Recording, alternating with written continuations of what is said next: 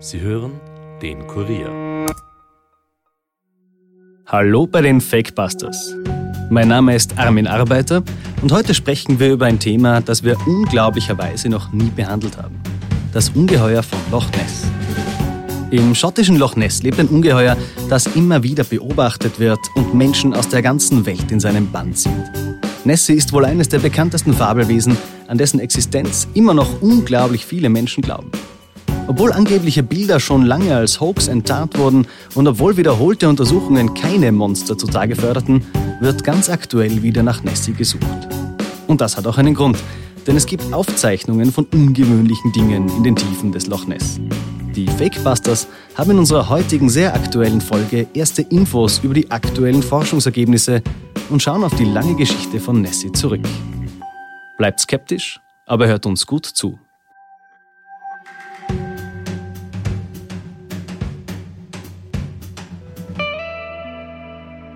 Sind dies Spuren des sagenumwobenen Ungeheuers von Loch Ness?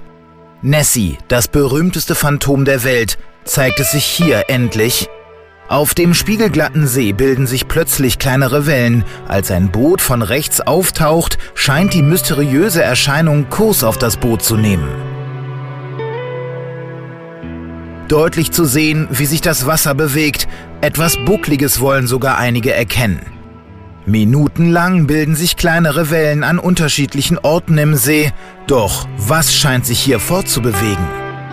Ein Experte, der die Videobilder gesichtet hat, ist jedenfalls überzeugt davon, nun endlich den Beweis für das Monster gefunden zu haben, mit diesen Aufnahmen des sonst so ruhigen Wassers von Loch Ness. Dieser Beitrag vom 4. Juli 2023 zeigt Bilder einer merkwürdigen Welle, die sich auf dem Loch Ness abzeichnet. Es sollen die aktuellen Aufnahmen von Nessie sein. Aber der Beitrag stammt aus der Bildzeitung und dementsprechend reißerisch wird das, was auf diesen Aufnahmen zu erkennen ist, inszeniert. Ich kann auf den Bildern jedenfalls kein Monster erkennen. Dass wir noch keine Folge über Nessie gemacht haben, liegt daran, dass ich das Gefühl hatte, das Thema sei einfach schon zu oft besprochen worden. Bei der Recherche bin ich aber dann auf Fakten gestoßen, die ich noch nicht kannte. Und so wurde mein Interesse wieder geweckt. Und ich bin mir sicher, euch wird das auch so gehen. Am 26. und 27. August, also am vergangenen Wochenende, fand am Loch Ness die größte Nessie-Suchaktion seit Jahren statt. Mit modernster Technik untersuchten Dutzende Wissenschaftler und Nessie-Fans zwei Tage lang den See in den Highlands. Über Wasser mit Drohnen, Infrarotkameras und Wärmebildkameras, unter der Oberfläche mit einem Hydrophon, einer Art Unterwassermikrofon, um akustische Signale aufzuzeichnen. Zu den ersten Ergebnissen kommen wir später. Denn um ins Nessie-Feeling hineinzufinden, reisen wir jetzt einmal gemeinsam in die schottischen Highlands. Ein langgezogener See, der 37 Kilometer von Nord nach Süd reicht, nur 1,5 Kilometer breit ist. In der Mitte des Sees geht es aber 230 Meter in die Tiefe.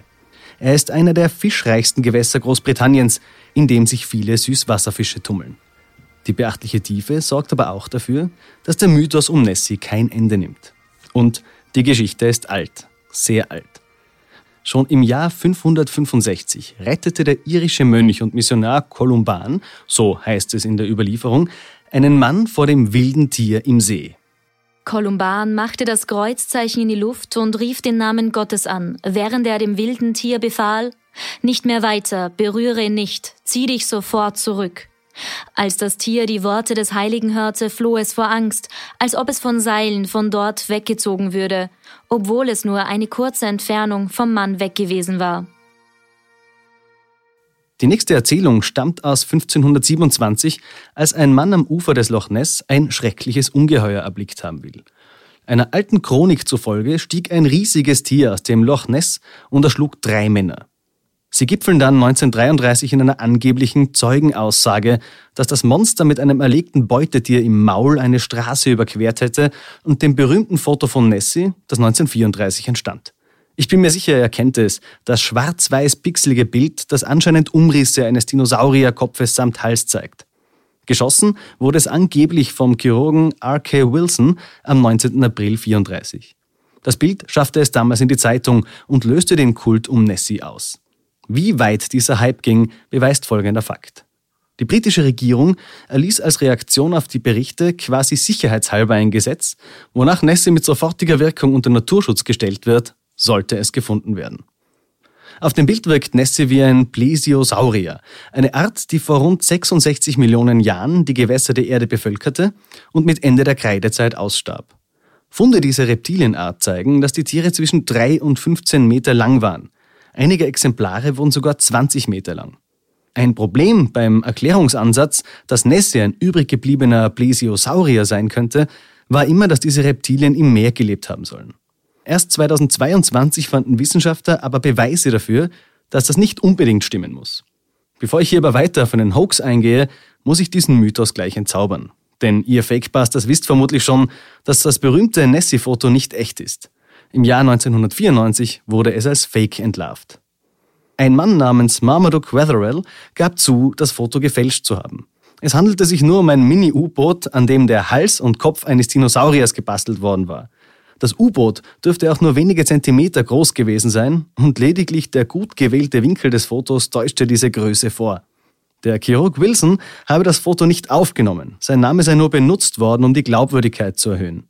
Alle Nessie-Fans waren also 60 Jahre lang von der Echtzeit des Fotos überzeugt und in den 90ern führte das natürlich zu einer großen Enttäuschung. Aber ihr müsst die Folge jetzt nicht abdrehen, denn es gibt auch Dinge in Sachen Nessie, die echt sind. Vor rund drei Jahren machte zum Beispiel ein Mann, der den Loch Ness wie seine Westentasche kennt, eine unglaubliche Entdeckung, wie hier in einem Bericht von STV News berichtet wird. Ihr werdet hier gleich Ronald McKenzie hören, der seit Jahrzehnten Touristenboote über den See steuert. Doch 2020 bemerkte er plötzlich etwas Ungewöhnliches. Loch Ness boatman Ronald Mackenzie has kept his eyes peeled for more than 30 years, and this may be the proof that's been sought for centuries that Nessie is thriving. The image was captured by the latest sonar equipment. We turned out to the middle of the loch to head back to Fort Augustus, and as we crossed uh, the middle of the loch, we got uh, Wir fuhren gerade in die Mitte des Lochs, um nach Fort Augustus zurückzukehren und bekamen in etwa 170 Metern Tiefe einen großen Sonarkontakt. Die Tiefe des Sees beträgt dort etwa 190 Meter. Diese Ausrichtung kann nicht lügen. Es ist zu 100% echt. Ein Sonarexperte hat sich das Bild angesehen und bestätigt, dass es zu 100% echt ist. Wenn dort etwas ist, wird es auf jeden Fall auf dem Bildschirm angezeigt.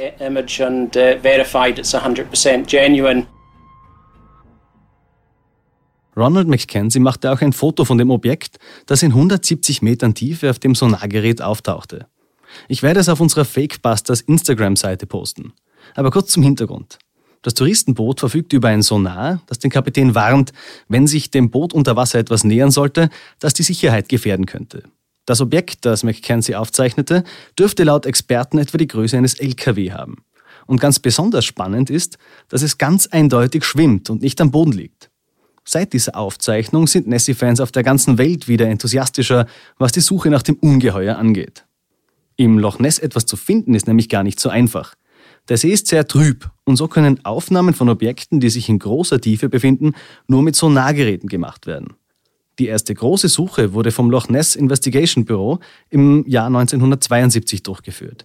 Und auch damals machten die Sonargeräte eine Entdeckung. Specifically, what would some of the findings be? Well, we submitted this to what we might say is an international jury of sonar experts and optical experts and photographic experts. And their unanimous uh, agreement among the sonar people is that we did, in fact, detect large moving objects that seem to be from 20 to 30 feet long, seem to have an appendage that carries with the body of about 10 feet, and from the sonar signature, indicates that they have humps or projections spaced about six feet apart. Auch damals wurden schwimmende Objekte entdeckt, die an die neun Meter lang sein sollen. Die nächste große Suchaktion startete dann 1987. Auch bei der Operation Deep Scan, bei der Sonargeräte über die gesamte Breite des Sees eingesetzt wurden, soll ein nicht identifiziertes Objekt von ungewöhnlicher Größe gefunden worden sein. 2018 dann versuchte man, Nässe mit neuen Methoden zu finden, nämlich mittels DNA-Analysen des Wassers. Ein internationales Forscherteam entnahm entlang des Loch Ness hunderte Wasserproben und dabei wurde eine signifikante Menge von Aal-DNA gefunden. Unsere Daten zeigen nicht, wie groß die sind, aber die reine Menge dieses Materials sagt, dass wir die Möglichkeit, dass es in Loch Ness riesige Aale gibt, nicht ausschließen können. Ich halte es für möglich, dass es sich bei dem, was die Leute für das Monster von Loch Ness halten, um einen gigantischen Aal handeln könnte, erklärte Projektleiter Neil Gemell damals. Ist Nessie also ein Aal? Laut Gemell wurden schon in den 40er Jahren Sichtungen von Aalen im Loch Ness berichtet, die angeblich dick wie Beine und vier Meter lang sind. Der Forscher glaubt sogar, dass die Tiere im Loch Ness bis zu sechs Meter lang werden könnten. Von vielen Kollegen hagelte es für diese Behauptungen aber herbe Kritik. Die Wahrscheinlichkeit, dass Aale einen Meter lang werden, läge bei 1 zu 50.000. Dass ein Exemplar bis zu sechs Meter lang wird, sei laut den Kritikern unmöglich. Was ist in den Tiefen des Loch Ness wirklich los und was ist vor allem auf dieser Sonaraufnahme zu sehen? Das fragen wir heute meinen Kollegen Michael Hammerl. Hallo Michi. Hallo lieber Armin. Schön, dass du wieder einmal bei uns bist. Okay, es wurde ja ganz aktuell wieder nach Nessie gesucht. Hat man da irgendwas gefunden? Weiß man da schon irgendwas? Ja, also die Untersuchungen wurden erst vor zwei Tagen abgeschlossen und ja, es wurde angeblich eine beunruhigende Entdeckung gemacht. Aber der Reihe nach, lieber Armin, ich habe hier einen Beitrag, der von der Nachrichtenagentur Reuters veröffentlicht wurde. Uh, we did hear something. We heard four distinctive bloops. I don't know it's the best way I can describe it to you. Um, we all heard it. It wasn't just me, thank goodness. It was on the speaker system. We ran to go make sure that the recorder was on, uh, and it wasn't plugged in. And that was my fault because I tested that equipment before I came on the boat, so I knew it was working, so I didn't turn it on. So when we, I know it's classic, classic.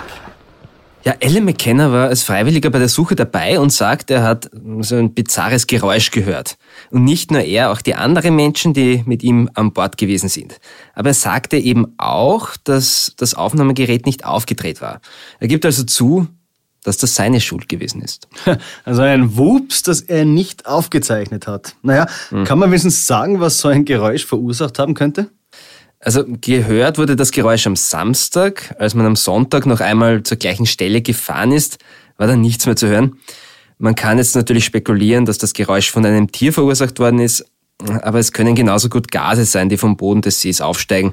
Also nachdem es eben nicht aufgezeichnet wurde, weiß man es nicht und wird es wahrscheinlich auch nicht mehr herausfinden können. Ja, das ist natürlich sehr schade. Aber wie wurde eigentlich gesucht? Was hat man da in Bewegung gesetzt? Also es haben sich Dutzend Freiwillige um den See herum auf die Lauer gelegt. Über Webcams beobachteten außerdem 100 Freiwillige Loch Ness zusätzlich. Und dabei ist vielleicht auch was herausgekommen, denn die Untersuchungen sind noch nicht abgeschlossen. McKenna sagt, ihn hätten einige Videos und Hinweise über ungewöhnliche Beobachtungen über Internetkameras erreicht. Mhm. Es gibt demnach jede Menge Daten und es wird Zeit benötigt, sehr viel Zeit sogar, das jetzt alles zu prüfen. Ein konkreter Hinweis auf Nessie fehlt aber nach wie vor. Naja, es bleibt also spannend. Ich weiß aber, für wen diese Suche auf jeden Fall ein Erfolg war. Für die Wirtschaft am Loch Ness, oder? Ja, das trifft auf jeden Fall zu. Das Loch Ness lebt von seinem Mythos. Es kommen jeden Tag viele Touristen und das sicher nicht nur wegen der tollen Landschaft. Es gibt sogar einen eigenen Beauftragten, der sich in der Region um Nessie kümmert sozusagen. Also Nessie hat einen eigenen PR-Beauftragten. Nicht schlecht. Also ich würde sagen, wir bleiben an der Sache dran und schauen, ob die Auswertungen der Aufnahmen in den nächsten Wochen noch was ergeben werden. Ja, das klingt vernünftig und wir werden dann auch wieder berichten. Ja, danke Michi und äh, bis dann. Ich hoffe, du wirst dann auch wieder als Experte zur Verfügung stehen. Also danke Armin, Nessie-Experte jederzeit gerne. Das freut. Naja, und wir fassen noch einmal zusammen. Bisher können wir noch nicht sagen, ob die größte Suche seit 50 Jahren etwas ergeben hat. Aber durch mysteriöse Geräusche, die zufälligerweise nicht aufgezeichnet werden, bleibt die Hoffnung für alle Nessie-Fans jedenfalls bestehen, dass das Monster doch noch irgendwann einmal auftaucht und sie es zu Gesicht bekommen. Und wenn es Nessie nicht gibt, dann lebt eine ganze Region sehr gut von einer Fantasie. Vielen Dank, dass ihr heute wieder dabei wart. Schickt uns gerne eure Themenvorschläge auf fakebusters.kurier.at oder per Nachricht auf unserer Instagram-Seite. Und wir freuen uns natürlich auch über neue Follower. Wir hören uns wieder in zwei Wochen. Und bis dahin, bleibt skeptisch, aber hört uns gut zu. Das war's für heute von den Fakebusters. Wenn ihr mehr Informationen zu diesem Podcast braucht, findet ihr sie unter www.kurier.at slash fakebusters. Wenn euch der Podcast gefällt, abonniert uns und hinterlasst uns doch eine Bewertung in eurer Podcast-App und erzählt euren Freunden davon. Fakebusters ist ein Podcast des Kurier. Moderation von mir, Armin Arbeiter, Schnitt der wunderbare Dominik Kanzian, Produzent Elias Nadmesnik. Weitere Podcasts findet ihr auch unter www.kurier.at slash podcasts.